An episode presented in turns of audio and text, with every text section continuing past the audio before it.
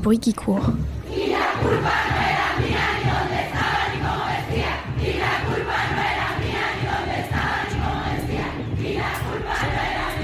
Tu l'entends? Tu l'entends? La gronde des femmes.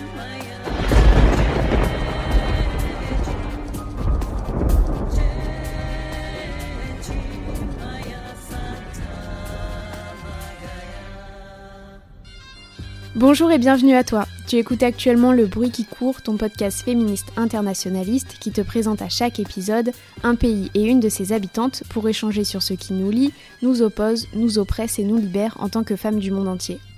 Aujourd'hui, on retourne sur le continent africain, au Gabon plus exactement, avec toi Lauriane. Salut Lauriane.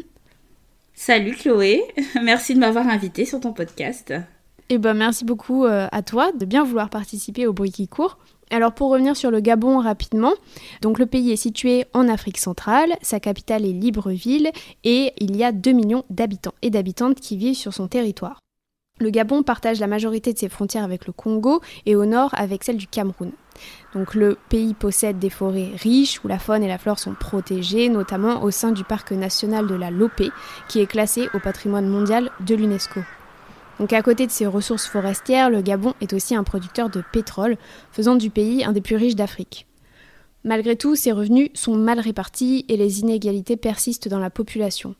Alors pour comprendre un peu cette population, rappelons que, comme pour beaucoup de pays, elle est issue de l'immigration. Saviez-vous par exemple qu'il existe au Gabon des traces de peuples préhistoriques remontant à 4000 ans? Les pygmées d'aujourd'hui, qui englobent différents groupes ethniques, seraient les descendants de ce peuplement. Ce sont des chasseurs-cueilleurs présents le long de l'équateur dans plusieurs États africains, dont le Gabon. Puis le peuple bantou est arrivé sur le territoire. À la base présente dans la zone sahélienne en voie d'assèchement, il s'installe au Gabon, pratique l'élevage et la métallurgie dans le premier millénaire avant Jésus-Christ. À la suite de diverses vagues d'immigration bantou, les premiers Européens arrivent au Gabon. Ce sont les Portugais dans un premier temps. Ils orchestrent la traite négrière, tout comme les Hollandais qui leur succéderont. Le pays est alors exploité pour sa population, mais aussi pour ses ressources comme le caoutchouc, le bois et l'ivoire. À partir du milieu du 19e siècle, ensuite, le Gabon a été victime de la colonisation de la part de la France cette fois. Et dès 1910, le pays fera partie de ce que la France appelait l'Afrique équatoriale française avec le Congo. En 1960, le Gabon accède à l'indépendance, contrairement à la volonté de son Premier ministre, Léon Mba, qui souhaitait que le pays devienne un département français d'outre-mer. Léon Mba deviendra toutefois le premier président du pays nouvellement indépendant jusqu'à sa mort en 1967. Lui succède alors Omar Bongo. Donc le président Bongo crée un parti unique qu'il appelle le Parti démocratique gabonais. Il développe l'exploitation des richesses naturelles du pays, donc avec le bois, les minerais, le pétrole, qui enrichissent de facto le Gabon, mais tout en restant dépendant de la France. En effet, celle-ci a le pouvoir de destituer le président, donc Bongo s'aligne sur Paris et met à disposition les richesses du Gabon, surtout l'uranium et le pétrole. Donc on a un bon petit chantage bien productif là. Mais dans les années 80, la chute du cours du pétrole entraîne une grave crise économique au Gabon. Les revendications sociales et politiques émergent dans la population, notamment chez les étudiants étudiantes et les ouvriers ouvrières, et dès les années 90, d'importantes réformes sont adoptées à la suite des manifestations, comme la liberté de la presse, le multipartisme, la liberté de rassemblement, etc. Alors le président Bongo, il est quand même réélu en 1993, et puis en 1998, et en 2005, 41 années de pouvoir. En 2009, Ali Bongo, donc le fils d'Omar Bongo, devient président. Les soupçons de fraude sont alors énormes. Des émeutes éclatent dans toute la population, mais sont sévèrement réprimées. Et en 2016, c'est le même scénario. Ali Bongo est encore réélu et des émeutes ont encore lieu et sont encore réprimées de manière plus violente. Par exemple, le QG de l'opposition a été attaqué et de nombreuses personnes sont tuées par la garde présidentielle. Donc malgré les forts doutes sur la légitimité de ces résultats, Ali Bongo reste au pouvoir. Mais il est victime d'un AVC. Et en 2019, des soldats mutinés tentent de faire un appel au soulèvement en prenant le contrôle de Radio Gabon. Cette tentative de coup d'État échoue, ils sont soit arrêtés, soit tués. Donc la guerre des clans à partir de ce moment-là fait rage au sommet de l'État et les remaniements ministériels s'enchaînent face à l'incertitude de l'état de santé du président Bongo. En juillet dernier, l'économiste et ancienne ministre du Budget Rose Christiane Osuka Raponda, est nommée première ministre. Ainsi qu'il suit. Premier ministre, chef du gouvernement, Madame Rose Christiane Osuka Raponda. C'est la première femme à occuper ce poste et elle orchestre la relance économique, notamment depuis la crise du Covid. Elle s'est également engagée sur des avancées sociales comme celle du droit des femmes. C'est ainsi qu'une refonte du Code civil est en cours, de manière à être favorable aux droits des femmes, afin que les Gabonaises accèdent à plus d'autonomie et de responsabilité. Et elles en ont bien besoin, d'autant plus que la pandémie, comme partout dans le monde, a fait régresser leurs droits. Le développement du droit des femmes gabonaises, plutôt bien engagées, passe au second plan alors même qu'elles sont en première ligne. Ce sont la majorité des infirmières, des soignantes, des bénévoles. Donc les Gabonaises, elles assurent les services essentiels, la famille, l'éducation, le soin aux aînés et aux enfants. Elles sont au cœur de la croissance du Gabon et pourtant, elles ont quand même peu de contrepartie. Donc les modifications législatives à venir, elles vont concerner les droits et les obligations du mariage principalement, en supprimant l'obligation d'obéissance de la femme à son mari. Super. Elle va aussi supprimer le principe de chef de famille qui incombait bien évidemment à l'homme. Et l'instauration du divorce par consentement mutuel sera aussi établie.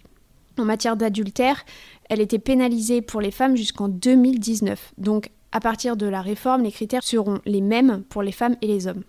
Bon, ces dispositions, elles ne font pas du tout l'unanimité chez les hommes gabonais, notamment parce qu'il existe encore des foyers polygamiques.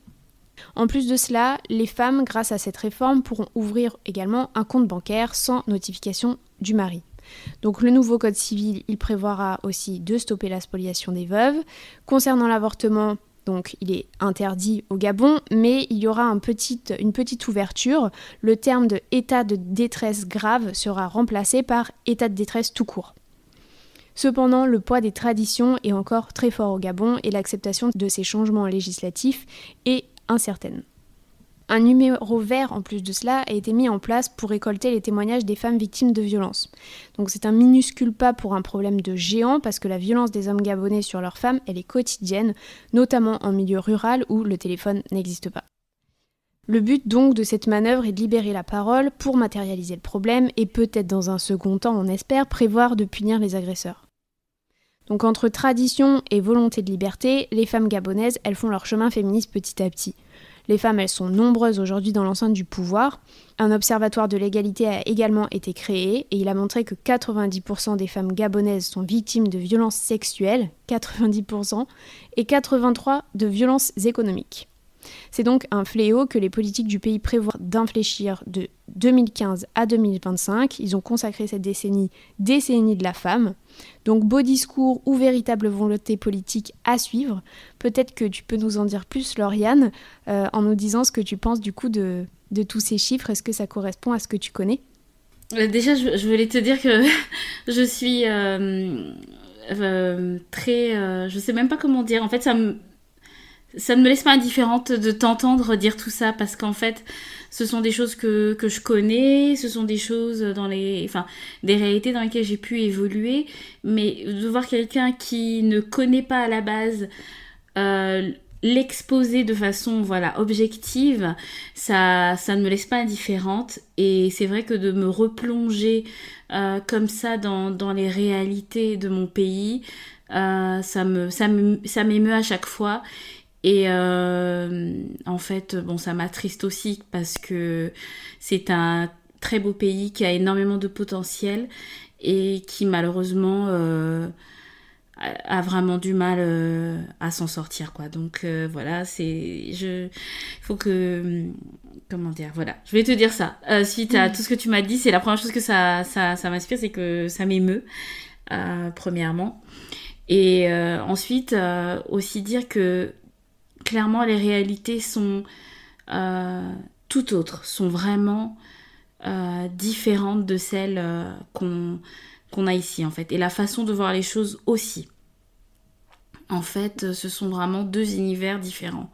Certaines choses, certains comportements, on va dire, de la jante masculine envers les femmes vont être banalisés au Gabon alors qu'ici, on va tout de suite, je veux dire en France ou en Occident d'ailleurs, ce sont des choses qui vont immédiatement choquer en fait. à côté de ça, au Gabon, ça va être... Euh, voilà, on va se dire peut-être que c'est pas très bien, mais on va pas, euh, on va pas en faire tout un plat, parce que beaucoup de choses sont acceptées par les femmes. Elles sont beaucoup résignées en fait. On est beaucoup dans l'optique. Euh, en fait, il y a une phrase qu'on dit au Gabon. Les Gabonais connaissent cette phrase, et c'est on va encore faire comment C'est comment dire C'est la résignation. Voilà, c'est résigné. C'est se dire c'est comme ça et puis c'est tout. On ne peut pas faire autrement et c'est comme ça. On accepte notre sort et, et c'est tout. Il n'y a pas vraiment de, de, punition en fait législative pour les agresseurs. J'ai l'impression qu'il n'y a pas de délit en fait. Que ça a été hyper dur pour moi de trouver des, des, chiffres. Hein. Je dois bien admettre que j'ai trouvé que tout ce qui concernait le gouvernement, mais pas vraiment des chiffres, des témoignages. C'est très très compliqué parce qu'en fait il y a euh, il y a un système de justice euh, il y a euh, qui fonctionne, hein, des avocats, des juges et tout ce qu'il faut, des tribunaux. Mais il y, a, plusieurs problématiques. En fait, déjà, les gens ne sont pas informés de leurs droits et ils n'ont pas la culture d'aller à la police, d'aller auprès des autorités compétentes pour porter plainte et qu'il y ait un suivi judiciaire. En fait, c'est pas vraiment dans la culture des gens. C'est pas ici, les gens sont beaucoup plus à pour un oui ou pour un non, je m'en vais à la police, je vais faire une main courante ou, euh, ou, un, ou déposer plainte. Mais euh, au Gabon, c'est pas du tout ça. En fait, c'est pas dans la culture des gens. Il y a, a peut-être une méfiance ou une défiance, je ne sais pas. Euh, dans tous les cas, c'est beaucoup moins courant au Gabon de faire fonctionner le système de justice que qu'en France. Et euh, donc je dirais déjà les gens ne connaissent pas forcément leurs droits, n'ont pas forcément non plus les moyens de faire appel à un avocat. Et derrière, on ne peut pas nier la corruption qu'il y a dans le système. Et, et le fonctionnement, voilà, ça fonctionne pas non plus comme sur... Euh, comment dire J'allais dire comme sur des roulettes, mais bon, c'est pas vraiment le terme. Euh, le fonctionnement n'est pas fluide, on va dire. Le fonctionnement n'est pas fluide. Euh, il y a énormément de corruption, donc on peut pas vraiment être sûr de de, de, la séparation entre entre le pouvoir exécutif et le pouvoir judiciaire, quoi. Oui, et en plus il y a le poids des traditions, comme tu disais, où ces comportements ils sont quand même considéré comme euh, quelque chose un peu de banal. Euh, juste pour revenir sur toi rapidement, toi tu as vécu au Gabon, je crois que tu m'as dit, euh, jusqu'à tes 18 ans. Est-ce que tu peux nous en dire un peu plus sur toi, sur ton parcours et peut-être rappeler comment on s'est connus, toi et moi? Oui, bien sûr. donc moi je suis née et grandie au Gabon et je suis venue en France, je suis arrivée en 2007 pour faire mes études supérieures, donc après mon bac. Euh, j'ai fait des études de droit. Euh, bon, aujourd'hui, j'exerce pas, pas du tout dans, ce domaine-là, mais euh, voilà, j'ai eu un master, master dans droit. Et en fait, j'ai dû venir comme beaucoup de mes compatriotes parce que le système universitaire au Gabon n'est pas optimal on va dire, pour, euh, pour faire simple et pour ne pas trop rentrer dans les détails. si on veut vraiment euh, une éducation, on va dire, de qualité, et si on en a les moyens financiers, euh, beaucoup, je dirais même la majorité des, des élèves, une fois le bac obtenu, voilà, ils vont à l'étranger pour faire leurs études supérieures. Et c'est comme ça que je me suis retrouvée ici à faire mes études de droit. Bon voilà, j'ai fini euh, mes études, j'ai commencé à travailler, euh, j'ai fondé une famille, euh, j'ai fait une reconversion professionnelle. Tout ça, c'est pas, je, ne suis pas en train de le dire dans l'ordre exact, mais tout ça s'est passé.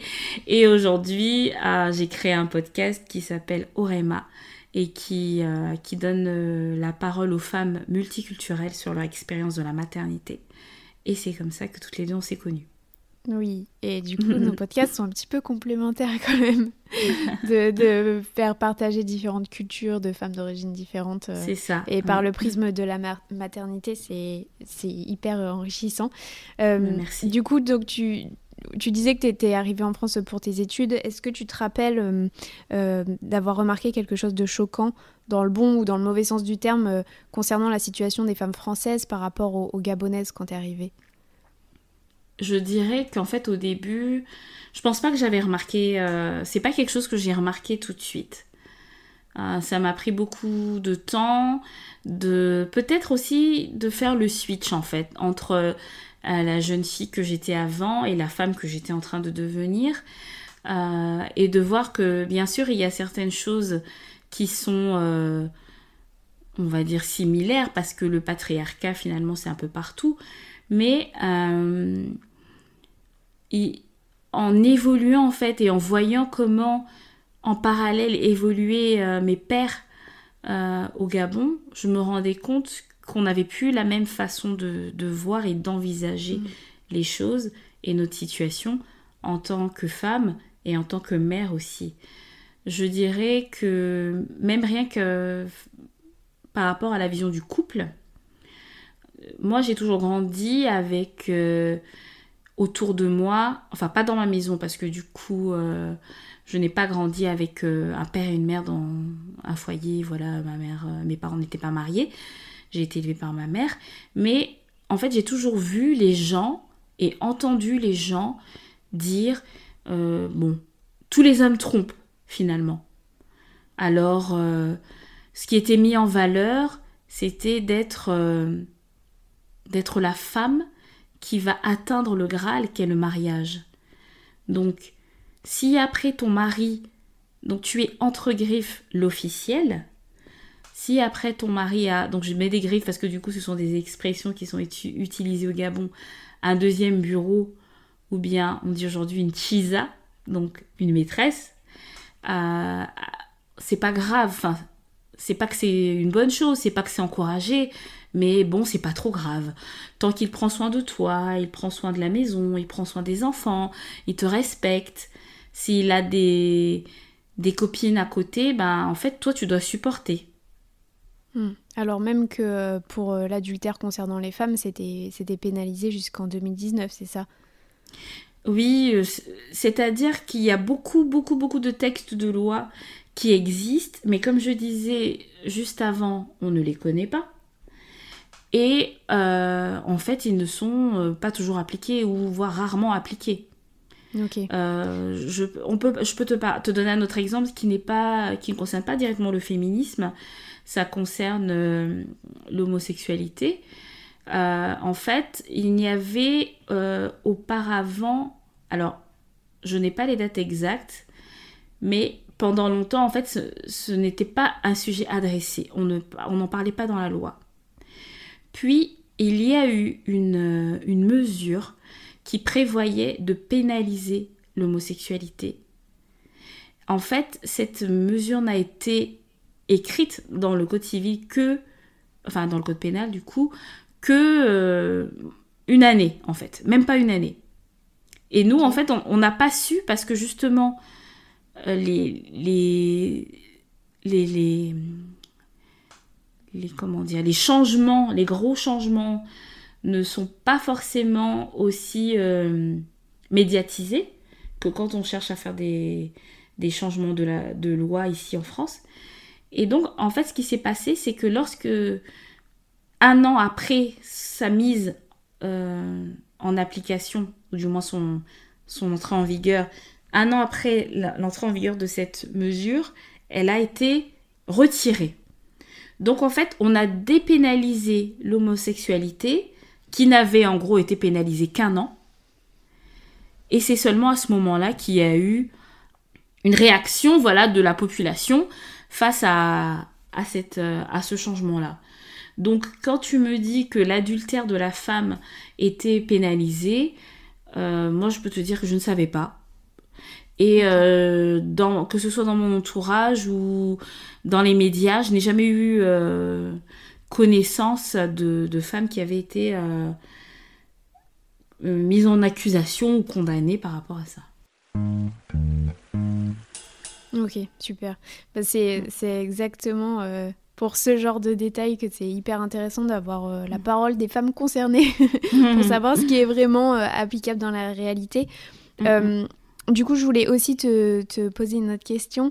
Euh, est-ce que tu te rappelles de ton premier souvenir euh, quand tu étais enfant ou plus tard, quand tu as compris que tu serais traitée différemment parce que tu étais une petite fille? C'est une bonne question.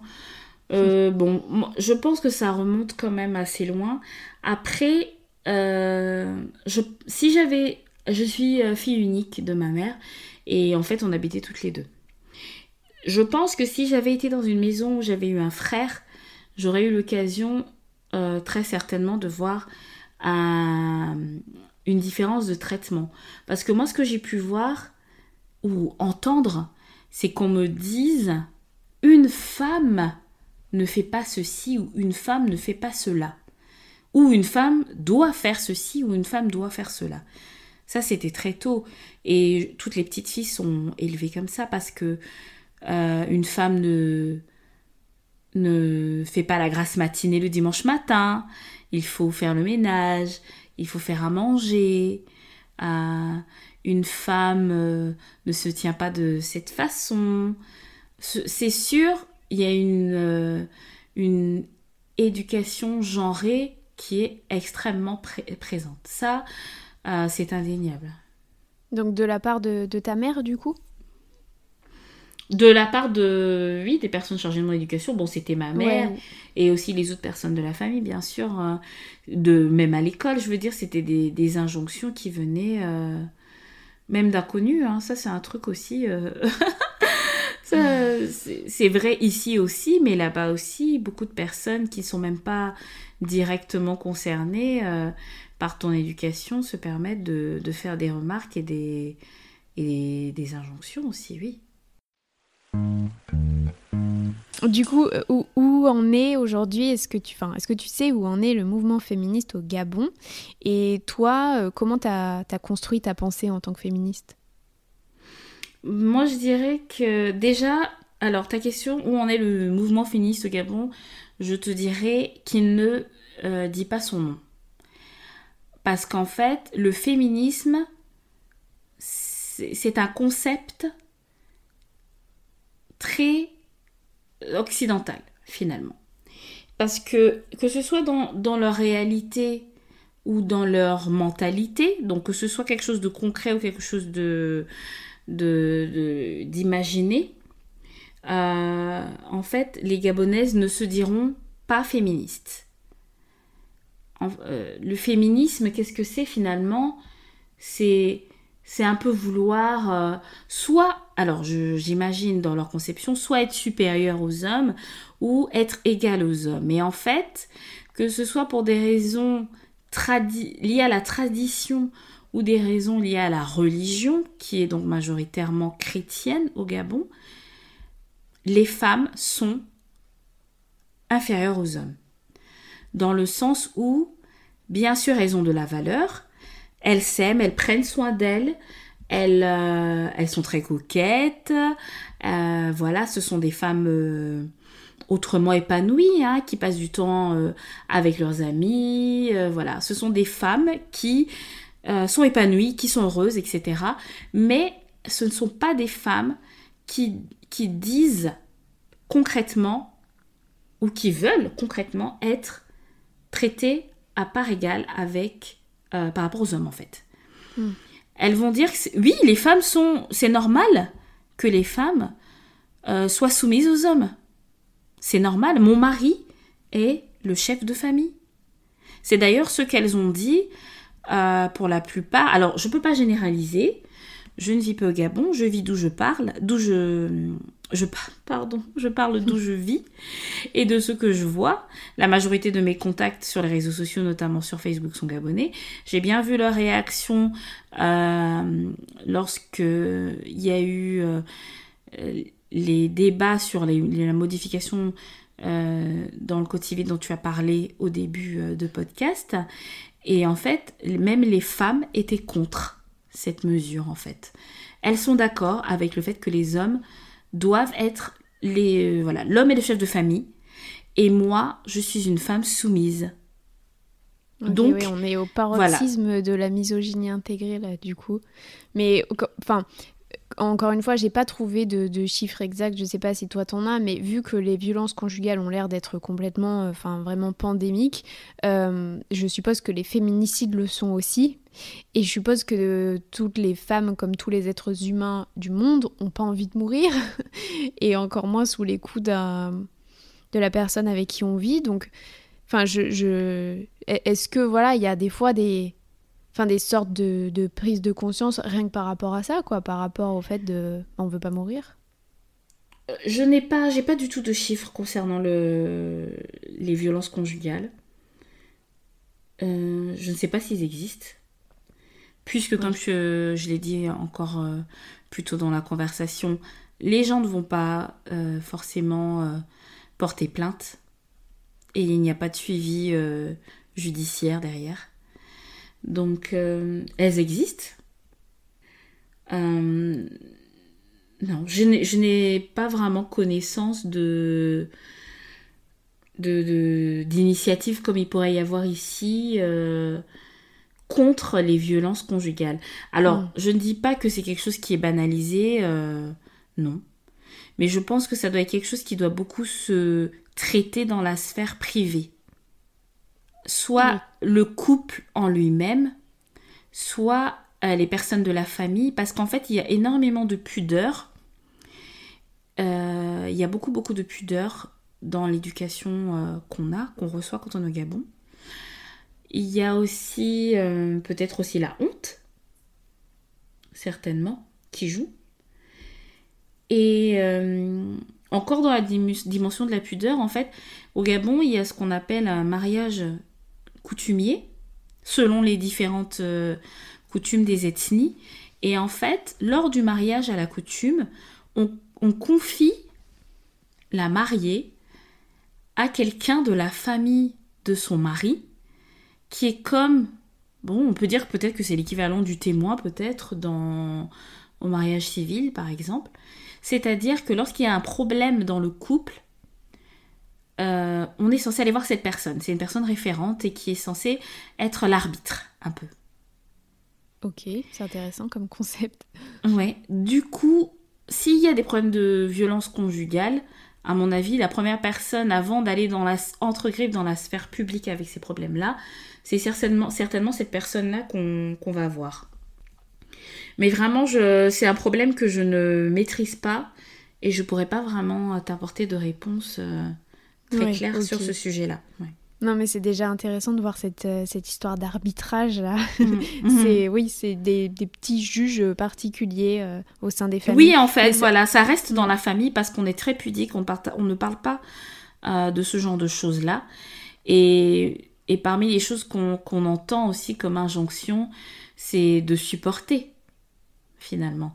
Parce que beaucoup, alors peut-être aujourd'hui en 2021, c'est plus le cas, mais à l'époque, c'était beaucoup euh, finalement de supporter et à la limite, euh, fais-toi le plus. sois docile.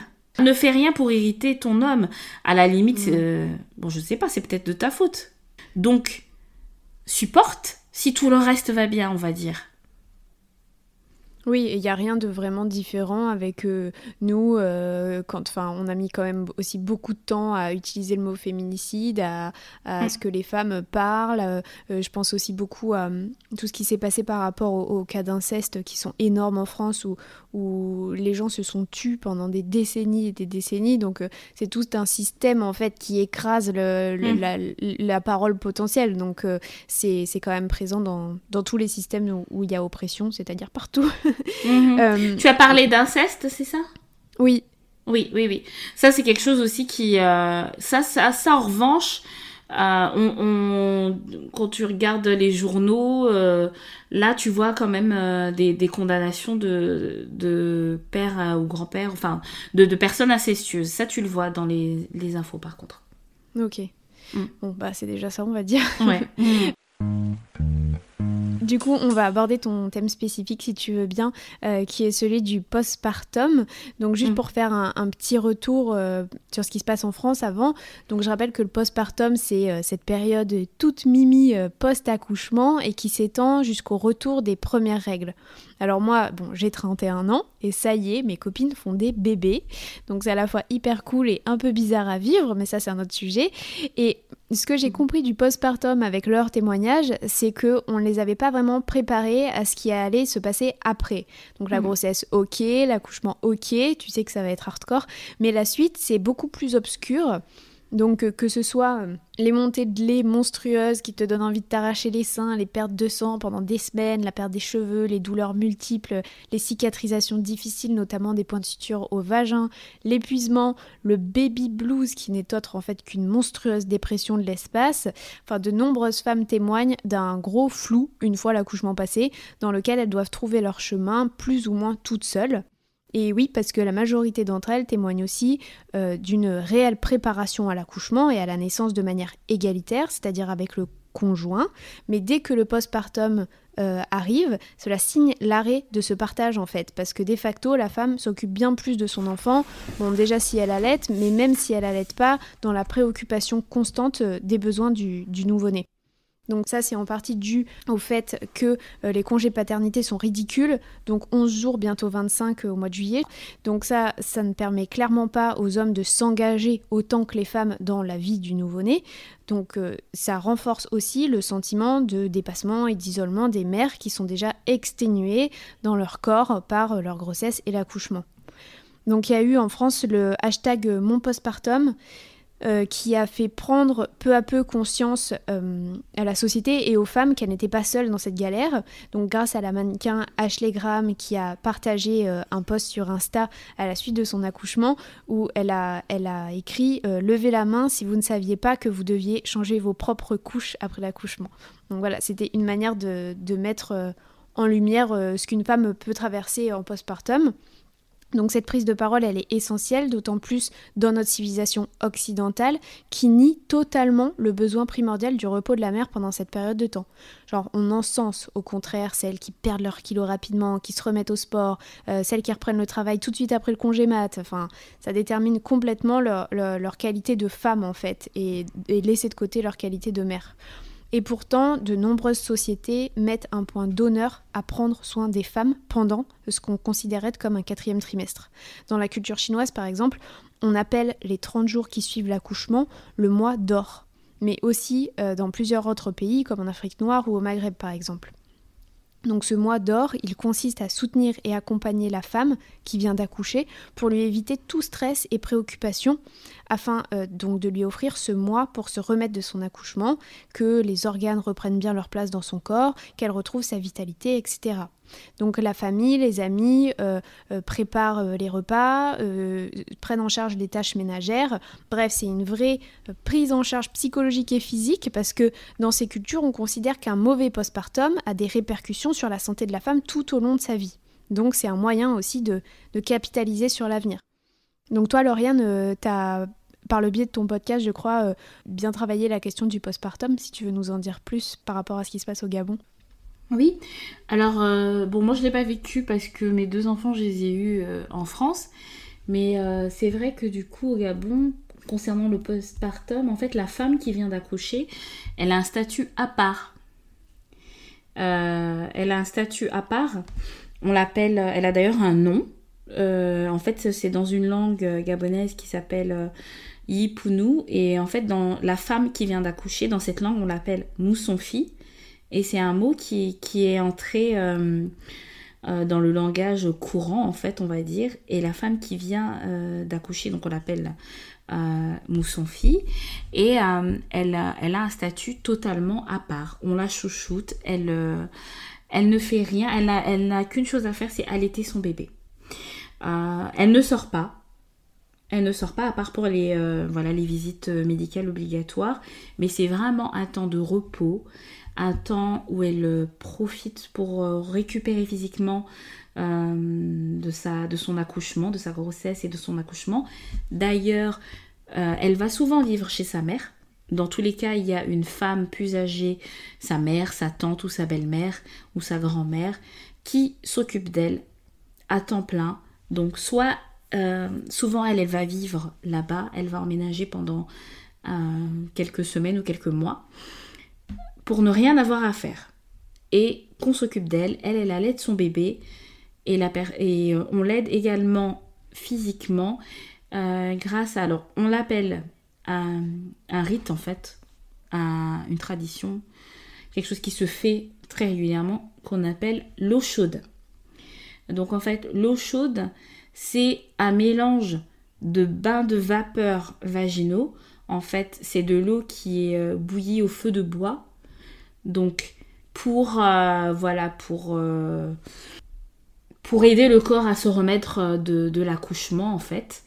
Il y a donc partie bain, la partie bain de vapeur et également la partie où en fait avec des branches de d'arbres en fait de rameaux on tape l'eau chaude sur la, mer en fait.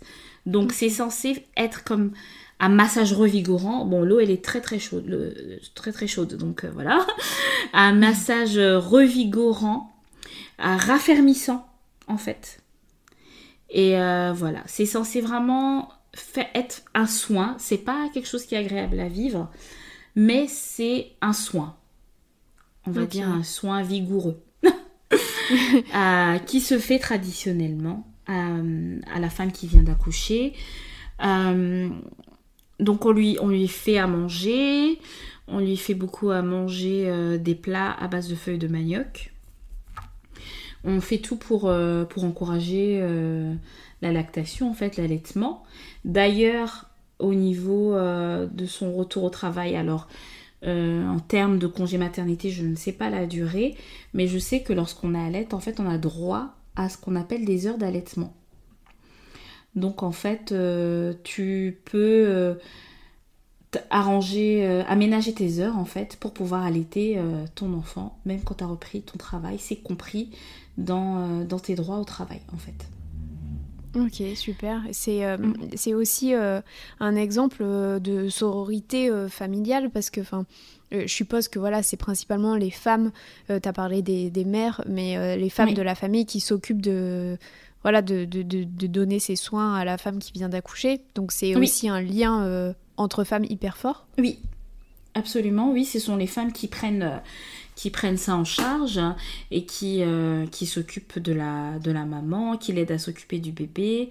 Oui, c'est exclusivement une affaire de femme, ça. Euh, les, le papa se retrouve justement parfois exclu puisque sa, sa, sa femme doit, sa compagne en tout cas, doit repartir chez sa maman pour que la maman prenne soin d'elle. Bon, dans ce cas, lui, il va euh, tous les jours rendre visite à sa femme et son enfant, mais euh, ils, ne, ne vivent plus sous le même toit. Après, je dis ça, c'est quelque chose qui se fait beaucoup, mais il n'y a aucune obligation nulle part. Je veux dire, euh, si euh, la fille, enfin la maman qui vient d'accoucher se sent plus ou moins en forme et qu'elle ne voit pas vraiment l'intérêt de faire ça, elle, elle, n'a aucune obligation de le faire. Si le, le mari aussi, le papa, je veux dire, a, envie de, de, passer plus de temps avec sa femme et, et son enfant, ben, il le peut aussi. Oui, il peut le faire. Hmm. C'est fou quand même qu'on ait, qu'on ait perdu euh, tout cet aspect dans, dans les sociétés occidentales, euh, hmm. qu'au contraire, on en ait fait euh, un truc négatif de prendre soin de soi après l'accouchement, qu'il hmm. faille tout de suite repartir au boulot parce qu'il faut être une guerrière. Et, et en fait, enfin c'est juste transformer un truc hyper positif et, mm. essentiel pour euh, autant ton enfant que, ton corps, que toute ta mm. santé future en quelque chose de genre de, de fainéantise ou je sais pas quoi. Et je mm. moi, quand je me suis rendu compte de ça, j'ai trouvé ça hyper choquant. Du coup, toi, tu disais que tu as accouché euh, en France. Est-ce que tu t'es autorisé aussi à prendre le temps de récupérer euh, c'était un peu compliqué, surtout avec mon premier. En fait, je l'ai eu quand j'étais encore étudiante. Donc, mm. euh, ça a été un peu des deux. En fait, je suis sortie de la maternité pour aller passer. Euh, en sortant, je suis allée passer des partiels. Euh, pas cool. en revanche,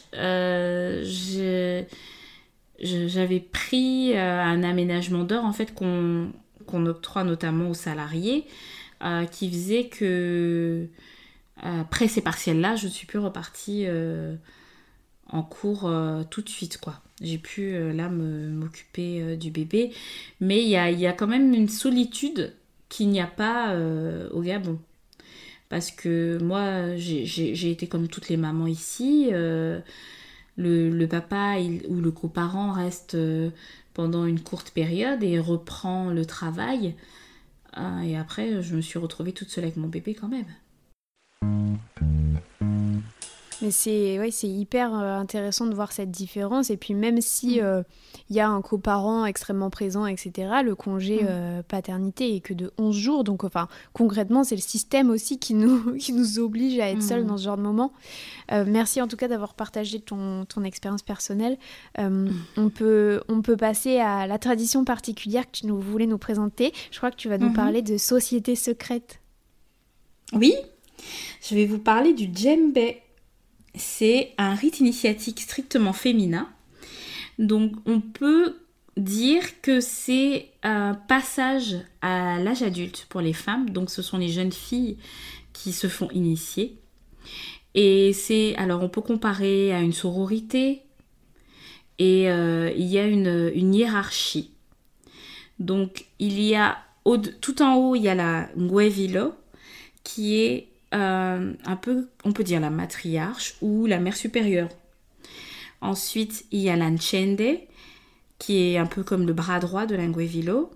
Les Igonje, qui sont les nouvelles initiées, ou celles qui n'ont pas de statut particulier. Les Amengamenga, elles, elles ont fini leur djembe, mais elles ne sont pas euh, euh ni ni Donc en fait, c'est une initiation avec plusieurs étapes l'entrée se fait euh, à la saison sèche pour éviter euh, les inconvénients euh, liés aux pluies. Et ça dure plusieurs semaines. Donc on produit à la nouvelle initiée des conseils, des soins, et on la prépare également à sa nouvelle vie après cette étape. Donc c'est une société secrète, donc en fait on ne sait pas exactement ce qui se passe à l'intérieur. Euh, mais il y a toute une dimension euh, spirituelle en fait euh, et mystique. Donc nous, la partie visible d'une djembe, ce sont les veillées. En fait, ce sont des veillées, les femmes s'habillent de drap blanc, elles se maquillent avec du kaolin, euh, elles mettent, voilà, il y a certains accessoires euh, particuliers, des ceintures de grelots qu'elles mettent au niveau des fesses. Parce qu'en fait, c'est. Et donc, en fait, elles dansent. Elles dansent et elles chantent en langue. Donc, ça, c'est un rite euh, de mon ethnie qui est mienais. Donc, elles chantent et dansent en mienais. Et c'est vraiment de grandes réjouissances. On tape des mains, on chante, on danse. Et donc, on regarde en fait ce, ces danses effectuées par, euh, par les, les initiés. Et dans la foule, on tape des mains et on est tout de même dans la célébration, même si on ne participe pas au rite euh, en tant que tel. Mais tout le monde est invité à venir voir, les hommes, les femmes, les enfants, tout le monde peut venir voir, euh, les, les, veiller. Mais on n'assiste pas du tout à tout, ce qui, tout le reste. Quoi. On, pas, on, est, on ne sait pas euh, ce qui se passe à l'intérieur. Et quand je parlais de dimension euh, mystique, c'est qu'en fait, euh, ça fait partie du culte un peu des ancêtres parce qu'il y a des esprits de personnes qui sont mortes, qui sont des, ancêtres, qui possèdent en fait le corps de, des initiés, qui entrent en transe et qui parlent de la voix de la personne et, euh, et qui disent des choses. Voilà, il faut comprendre. Hein. donc, euh, donc voilà. Bon, moi, c'est quelque chose. Je suis. Euh, moi, j'ai quand même une, distance avec. Parce que, en fait, moi, j'ai été élevée dans une famille catholique. Et comme souvent, tout ce qui est en rapport avec la tradition est diabolisé. Hmm. Donc, il y a d'autres rites. Il y a des rites qui sont réservés aux hommes aussi, d'ailleurs. mais on m'en a toujours parlé de façon à ce que j'en ai peur. Il y a une petite scission dans la société par rapport à la religion euh, chrétienne et euh, tout ce qui est un peu rite, rituel. Euh, c'est ça en fait. C'est comme si, en fait, on ne peut pas être chrétien et, on va dire, entre griffes, animiste. Y a, ça ne va pas. Mais ce qui est dommage, c'est que c'est nos traditions et que qu'elles se perdent. Bon, y a, ça se pratique toujours, mais euh, ça va pas être en masse, quoi. Il va y avoir quelques personnes. Euh, là, du coup, pour te, te répondre, j'ai été demander à des filles que je connais qui sont initiées, euh, mais il y en a pas tant que ça. Il y, y en a qui ont qui appréhendent, qui ont peur ou qui parfois ne sont pas intéressés, mais parfois euh, ont peur d'y aller et de cette dimension mystique inconnue finalement. Ben oui, surtout si on ne sait pas trop ce qui se passe concrètement à l'intérieur de, ces sociétés secrètes. Mais bon, ça vaut le coup de faire euh, une immersion un jour. du coup, est-ce que tu veux nous présenter l'initiative de femmes un peu plus actuelle dont tu voulais nous parler? Oui, avec plaisir ce que je peux dire, c'est qu'il y a énormément d'initiatives, mais comme... Donc je me répète, elles ne font pas se dire féministes, en fait. Moi, de, l'extérieur, je vais voir et je vais me dire, ça c'est féministe. Mais elles ne vont pas se dire féministes. Elles vont faire beaucoup de choses euh, en faveur euh, des femmes, dans, dans, une optique d'amélioration de, la condition des femmes. Il y a beaucoup, que ce soit en ville ou même parfois dans les villages, des femmes qui peuvent se regrouper pour faire de l'agriculture, euh, euh, ce genre de choses. Et des associations créées par des femmes pour parler par exemple euh, de l'endométriose, du cancer du sein. il y a énormément d'associations Parfois, ce sont plutôt des petites associations et elles restent petites, mais elles ont, elles ont le mérite d'exister.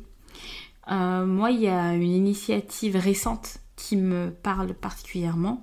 C'est un podcast qui a été créé par euh, une, une, jeune femme qui est euh, camerounaise et gabonaise et en fait, elle donne la parole à plusieurs femmes sur le continent, notamment à des Gabonaises, pour se saisir de certains sujets qui sont tabous ou peu abordés. Donc le podcast s'appelle Mise en quarantaine. C'est à la fois un jeu de mots avec euh, l'âge des participantes, donc ce sont des jeunes quadragénaires, et à la quarantaine, bon, sortie dans la période du Covid, mais aussi isolement ou pas, finalement, même en dehors du Covid. Et les, euh, les, thèmes, alors c'est un, un, podcast euh, qui est très écrit et assez poétique, avec euh, une ambiance sonore aussi très belle, avec des rythmes africains. Et on parle de sujets comme, les règles, comme l'endométriose, l'infertilité, la ménopause précoce, le handicap, la perte d'un enfant, euh, le divorce. Euh, beaucoup de choses en fait qu'on n'ose pas forcément euh, aborder dans l'espace public, des choses qui restent tabous, certaines choses d'ailleurs que les concernés souffrent de ne pas pouvoir exprimer. Donc j'ai trouvé ce podcast vraiment très intéressant. j'ai trouvé assez innovant, voilà, que des, que des femmes africaines s'emparent de ces sujets et euh, les abordent euh, dans un podcast déjà, et, euh, et, les abordent tout court dans la, dans la sphère publique. Donc voilà, c'est mise en quarantaine. Ok, mise en quarantaine le podcast. C'est aussi euh, une base d'archives en fait pour, euh, je suppose, pour les femmes qui veulent, euh, qui s'interrogent sur certains sujets et qui trouvent peut-être pas mm. trop de documentation ailleurs. Ça me fait penser à un des livres que j'ai utilisé pour préparer cet épisode sur le, enfin notamment la partie sur le postpartum. le livre mm. s'appelle Notre corps nous-mêmes. Donc si jamais vous cherchez une bible du, du, féminin, ça aborde toutes les questions autant de l'accouchement, le postpartum, la gynéco, enfin tous les problèmes que les femmes peuvent rencontrer dans leur vie, sans aucun tabou et avec aussi beaucoup de témoignages de femme à femme en fait, parce que sans le discours euh, forcément médical derrière, où vraiment on est sur du partage d'expérience et, et c'est encore plus enrichissant parce que quand on se dit ah ok elle, elle, elle vit la même chose que moi, voilà, ça, ça crée aussi du lien entre nous et, et du partage d'informations. Du coup, je vois que le temps tourne, c'est trop dommage, mais je vais te poser la, la, dernière question que je voulais te demander. Donc, comment on dit sororité dans ta langue et qu'est-ce que ça veut dire pour toi? Bah là, tu me poses une colle, j'en ai bah, en fait, ça peut être euh, un mot qui n'existe pas, parce que c'est vrai qu'il y a plein plein de langues où mes invités, euh, il y a rarement le mot sororité qui existe, mais elles inventent un mot avec par exemple la base de sœur, sœur, solidarité. Mmh, ouais, je, n'ai pas un niveau assez élevé euh, dans ma langue maternelle pour, pour répondre à cette question. Peut-être juste le mot sœur du coup? Le mot sœur, c'est et zombie. Et zombie, ok. Mm. Et, qu'est-ce que ça veut dire pour toi? La sororité, qu'est-ce que ça veut dire pour moi? Ça veut dire euh, pouvoir compter les unes sur les autres. Et tu le matérialises dans ta vie? J'essaye. J'essaye notamment euh, au travers euh, de mon podcast et de la communauté qui se construit autour j'essaie vraiment de, matérialiser, euh, de matérialiser le plus possible cette, ce concept qui, me parle beaucoup. Super. Et eh ben, on, rappelle ton podcast qui s'appelle Orema Podcast. C'est hyper bien. Les témoignages sont trop touchants. Moi, j'en ai écouté plusieurs. Euh, du coup, allez écouter Orema Podcast. Merci beaucoup, Lauriane, d'avoir pris le temps de partager tout ça avec nous. un plaisir, Chloé. Merci à toi. Plaisir partagé. Merci à vous aussi d'avoir écouté. Je vous rappelle que si vous voulez soutenir le podcast et suivre ses actualités, vous pouvez aller sur les réseaux sociaux Facebook et Instagram sur le compte Le Bruit qui court podcast et vous abonner, commenter ou partager ce contenu s'il vous a plu. Je vous dis à bientôt pour qu'on entende ensemble le bruit qui court.